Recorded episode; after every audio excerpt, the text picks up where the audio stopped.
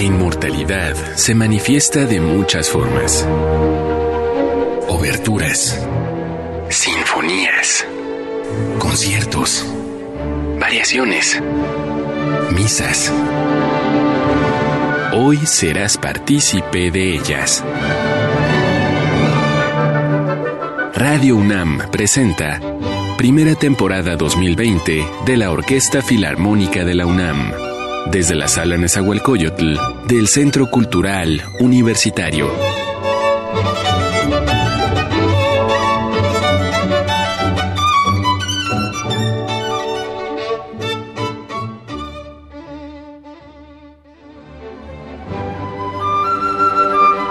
Dudar es la fuerza más poderosa del pensamiento, pues es el germen del mismo.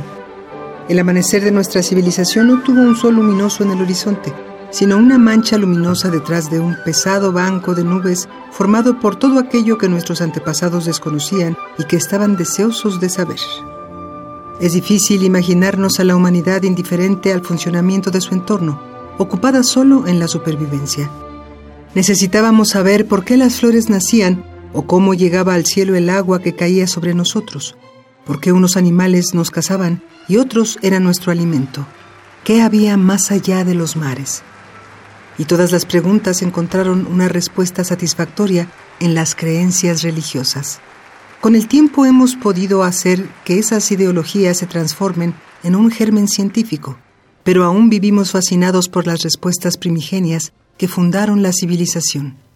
Y aún en alguna pequeña parte de nuestro corazón nos gusta pensar en los gigantes que deambularon por la tierra antes que nosotros, en la cabra que dio su vida por un dios y quedó inmortalizada en las estrellas o el maíz como la primera carne de los seres humanos.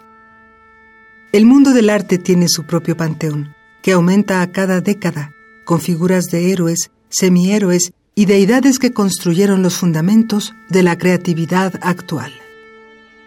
Para este primer programa de la primera temporada 2020 de la Orquesta Filarmónica de la UNAM, queremos recrear algunas de las figuras míticas del pensamiento y la creación como un alimento constante y siempre agradable para esa vena infantil que todos poseemos y que es la que nos permite maravillarnos con las historias, reales o irreales, que viven en el mundo desde mucho tiempo antes de que nosotros llegáramos a él. Probablemente uno de los tópicos que más trabajo le costó entender a la humanidad fue la naturaleza de su propio conocimiento.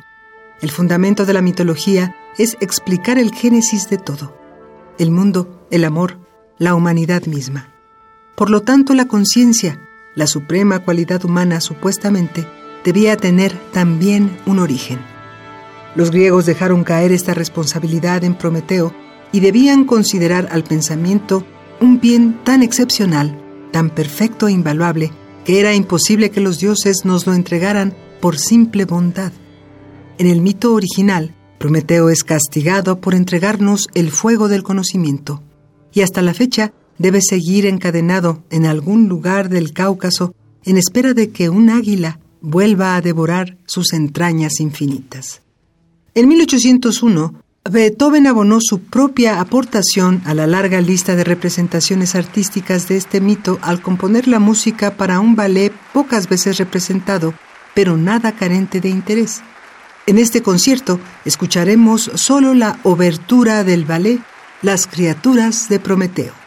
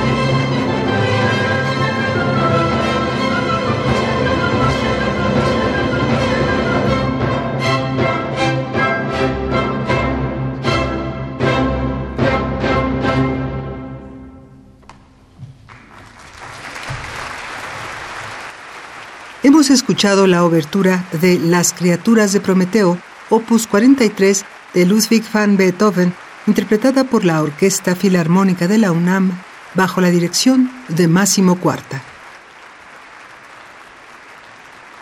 Reconocida como una de las compositoras más importantes de la historia musical de nuestro país, Hilda Paredes compuso su concierto Acertijos de Marfil como una pieza a la medida del pianista español Alberto Rosado, de quien busca explorar sus capacidades virtuosísticas y su amplia gama expresiva según sus propias palabras. Esta situación no es extraña en el mundo de la composición, pero sí es una cuestión que construye una duda que crece con el tiempo. Una pieza pensada para un intérprete específico. ¿Es replicable en su concepción original? ¿El intérprete debe volverse entonces una especie de coautor de la pieza?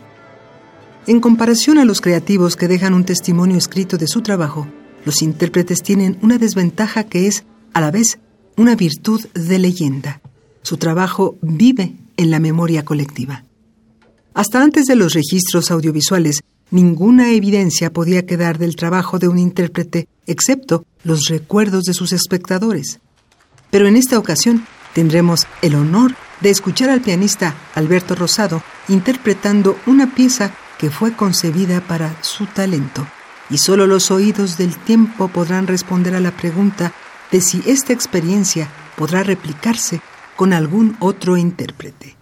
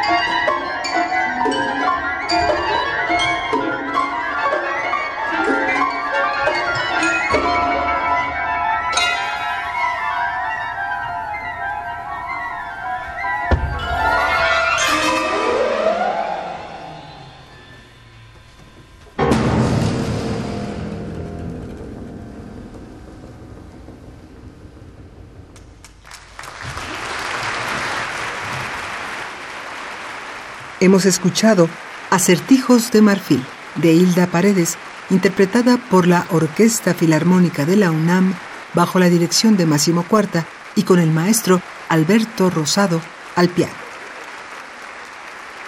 En vista del éxito obtenido con el estreno del Pájaro de Fuego en junio de 1910, Igor Stravinsky propuso al director de los ballets rusos, Sergei Diaghilev, una nueva producción, en la cual relataría la historia de una mujer que bailaba hasta morir para complacer al dios de la primavera. Pero cuando Diaghilev buscó al compositor tres meses después, lo encontró enfrascado en una historia completamente diferente a la que le había contado. Era la visión de un artista atormentado por una marioneta que tocaba el piano, para furia general de la orquesta que le respondía con violentos estallidos de sus trompetas.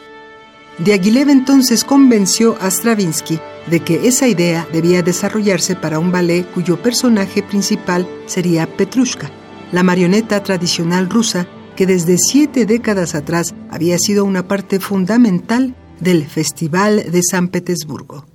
De ese modo, emulando las historias clásicas de Pigmalión y el Golem de Praga, Stravinsky pudo estrenar su Petrushka en 1911 con el legendario bailarín Václav Nijinsky en el papel protagónico.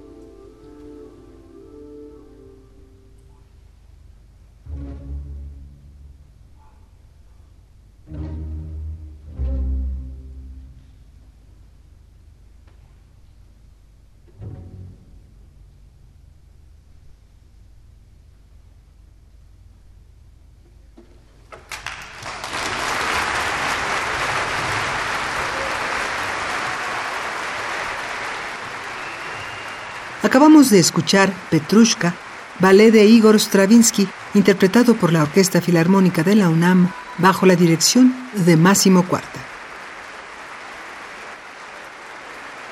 En su discurso de aceptación del Premio Nobel, William Faulkner recomienda a los jóvenes escritores que no busquen la inmortalidad, que al tomar la pluma nunca consideren que están creando algo permanente y longevo, mucho menos la fama. Él solo recomienda la calidad, la excelencia que nace de exigirse a sí mismo como creativo. Esta es una dificultad enorme para cualquier artista, pues supone encontrar un motivo en el arte que lo aleje de cualquier seducción a su ego. La inmortalidad de la obra, y por lo tanto del nombre del autor, serán solo un efecto colateral de un trabajo bien hecho. Las historias clásicas, los mitos eternos, los personajes de leyenda, surgieron sin el estorbo de buscar la permanencia. Y de ese modo, en una bien merecida paradoja, han encontrado un lugar entre las estrellas. Agradecemos tu compañía durante esta transmisión y te invitamos a que continúes con nosotros durante el resto de esta primera temporada 2020 de la Orquesta Filarmónica de la UNAM. Estuvimos con ustedes en los controles técnicos Miguel Ángel Ferrini, el Legiones de Mario Conde, la producción de Marco Lubián y la voz de Tessa Uribe. Excelente semana. Por hoy, el concierto ha terminado. Volveremos la próxima semana, envueltos en la inmortalidad que da la música.